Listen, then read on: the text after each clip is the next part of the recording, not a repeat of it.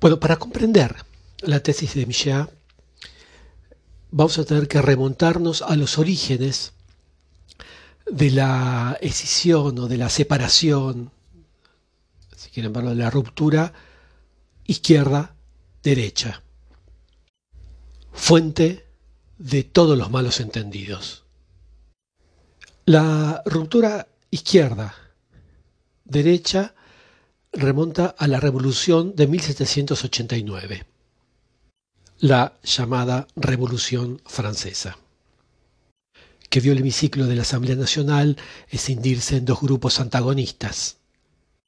La izquierda, que agrupaba a los partidarios de la revolución, y la derecha, que federaba, que tenía a los contrarrevolucionarios dicho de otra forma, los partidarios del antiguo régimen. La izquierda se define, por lo tanto, por su voluntad de romper con el orden antiguo, con el orden moral eh, tradicional y conservador, en tanto que podríamos decir que la derecha, la reacción, intenta restablecer el orden moral y religioso que legitimaba el poder real.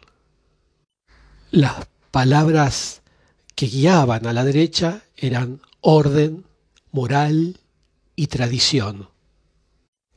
Las palabras que guiaban, más que guiaban, las palabras lema de la izquierda eran razón, progreso y movimiento.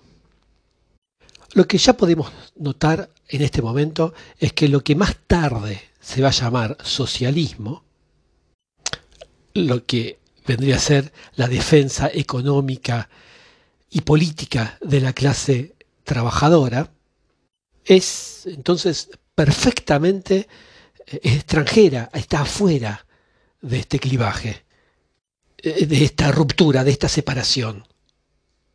En el siglo XVIII el socialismo como fuerza política no existía. Hay una gran confusión que, se propagó eh, por todas las mentes, sin lugar a dudas, por cursos de historia mal dirigidos, mal dados. Y este concepto consiste a creer que la izquierda revolucionaria se debe a la defensa de los trabajadores y el proletariado.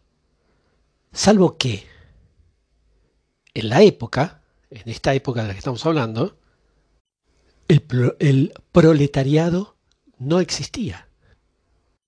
Asimilar la izquierda al socialismo es cometer un grosero anacronismo y es confundir el nacimiento del socialismo que lo ligan al contexto de esta revolución cuando tal vez deberíamos ponerlo dentro del contexto de la revolución industrial en el siglo XIX. Y si bien los terceros estados estaban constituidos a la vez de los paisanos del, campo y de la burguesía, eh, eh, en los hechos los diputados que tenían estaban en otra clase y, no eran gente de campo. El sedimento intelectual de la Revolución Francesa no es el manifiesto del Partido Comunista, es la filosofía de las luces. Cuando digo la filosofía de las luces, del siglo de las luces me refiero a Montesquieu, Diderot, Voltaire, en fin, autores cuyas obras son todavía estudiadas en los colegios. Digo, ¿no? Piensen, por ejemplo, en Cándido de, Voltaire. O piensen en Lettres pensantes de Montesquieu. Persane, me salió medio trabado. ¿Y qué es lo que une todas esas obras?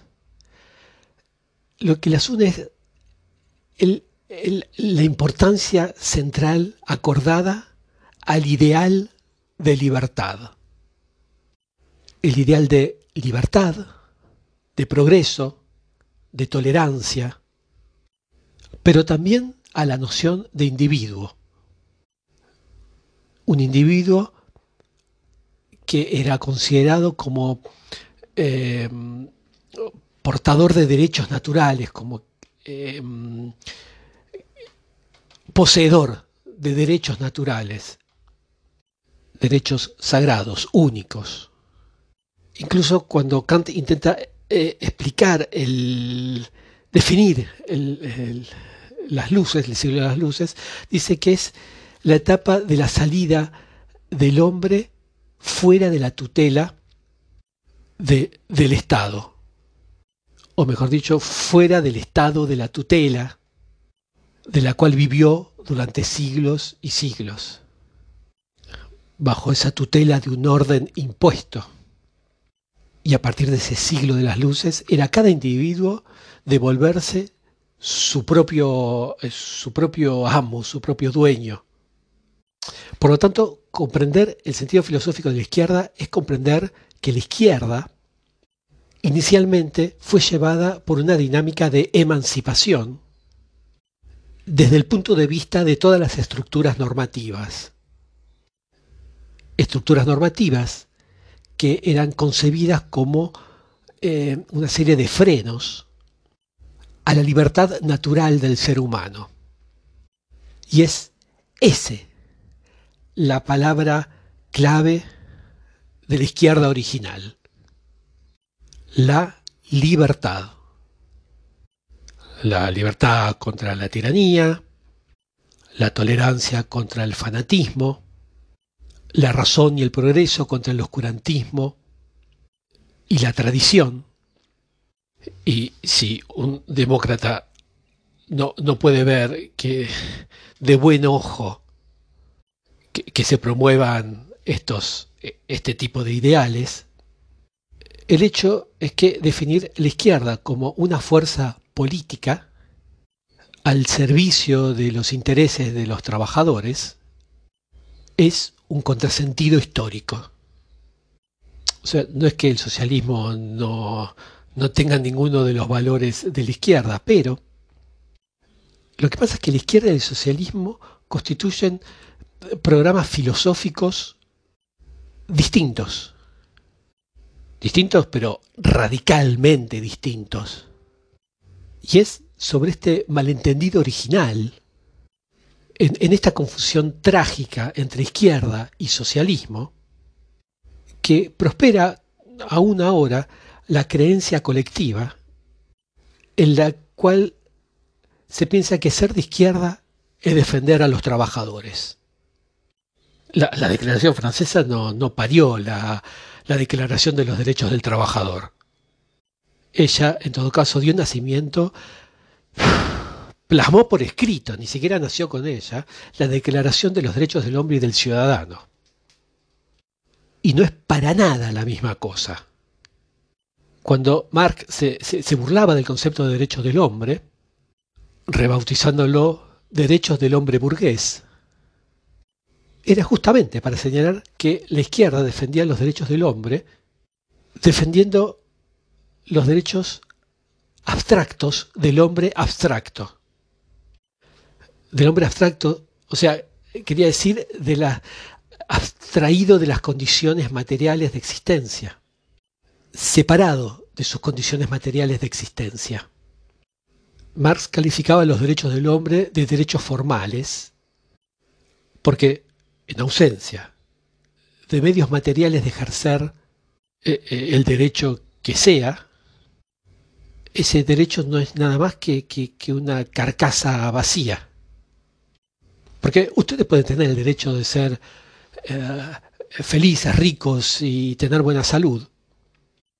Y estos derechos no se van a volver por eso una realidad concreta.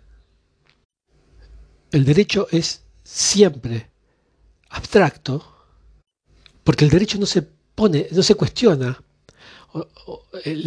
las condiciones de esa realización. ¿De, qué vale el derecho a la libertad para alguien que no tiene otra elección que vender su fuerza de trabajo? ¿Qué vale el derecho a la igualdad para aquel que se sitúa en la parte más baja de la cadena de producción? Cuando los derechos del hombre proclaman los derechos naturales e inalienables a la propiedad, ¿qué vale ese derecho para alguien que la única propiedad que tiene es su vida? Porque desde el momento que celebramos con gran pompa los derechos del hombre y del ciudadano, lo que estamos celebrando es los derechos de aquellos que se encuentran en situación material de reivindicar esos derechos. Lo que me teníamos a decir, lo que sería, en otras palabras, la burguesía en aquella época. ¿Cómo podríamos interpretar que eh, la, que, el, derecho a propiedad sea definido en la Declaración de los Derechos del Hombre como un derecho inalienable y sagrado dentro de un contexto socioeconómico donde la propiedad no podía ser más que un privilegio burgués. Porque esta revolución, vamos, no, esa revolución francesa no fue hecha por lo que dijo que fue hecha y no fue hecha para quienes dijeron que fue hecha. Bueno, pero no me quiero ir por las ramas.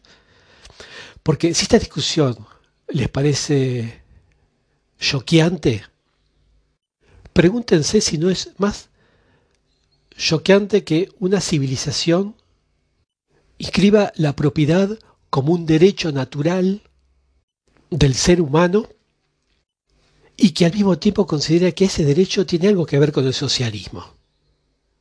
Incluso Rousseau se burlaba del concepto de propiedad escribiendo que el primero que tuvo la idea de, cerrar, de, de alambrar un terreno y decir, esto es mío, tenía que encontrar gente bastante simple mentalmente, de pensamiento, para creerlo. Y es en este despropósito histórico, dentro de esta identificación eh, fraudulenta del ideal de las luces al socialismo, que se enraiza, que, que saca raíces la mitología moderna, que consiste a ver en la izquierda el el abanderado de los intereses eh, del, pueblo, esa, cosa tan ambigua que llaman pueblo, cuando en realidad no es más que el abanderado de los intereses de la burguesía, tanto antes como ahora. Y es esa la fuente, el origen del gran malentendido. La izquierda no es el socialismo. Bueno, pausa y sigo luego en otro audio.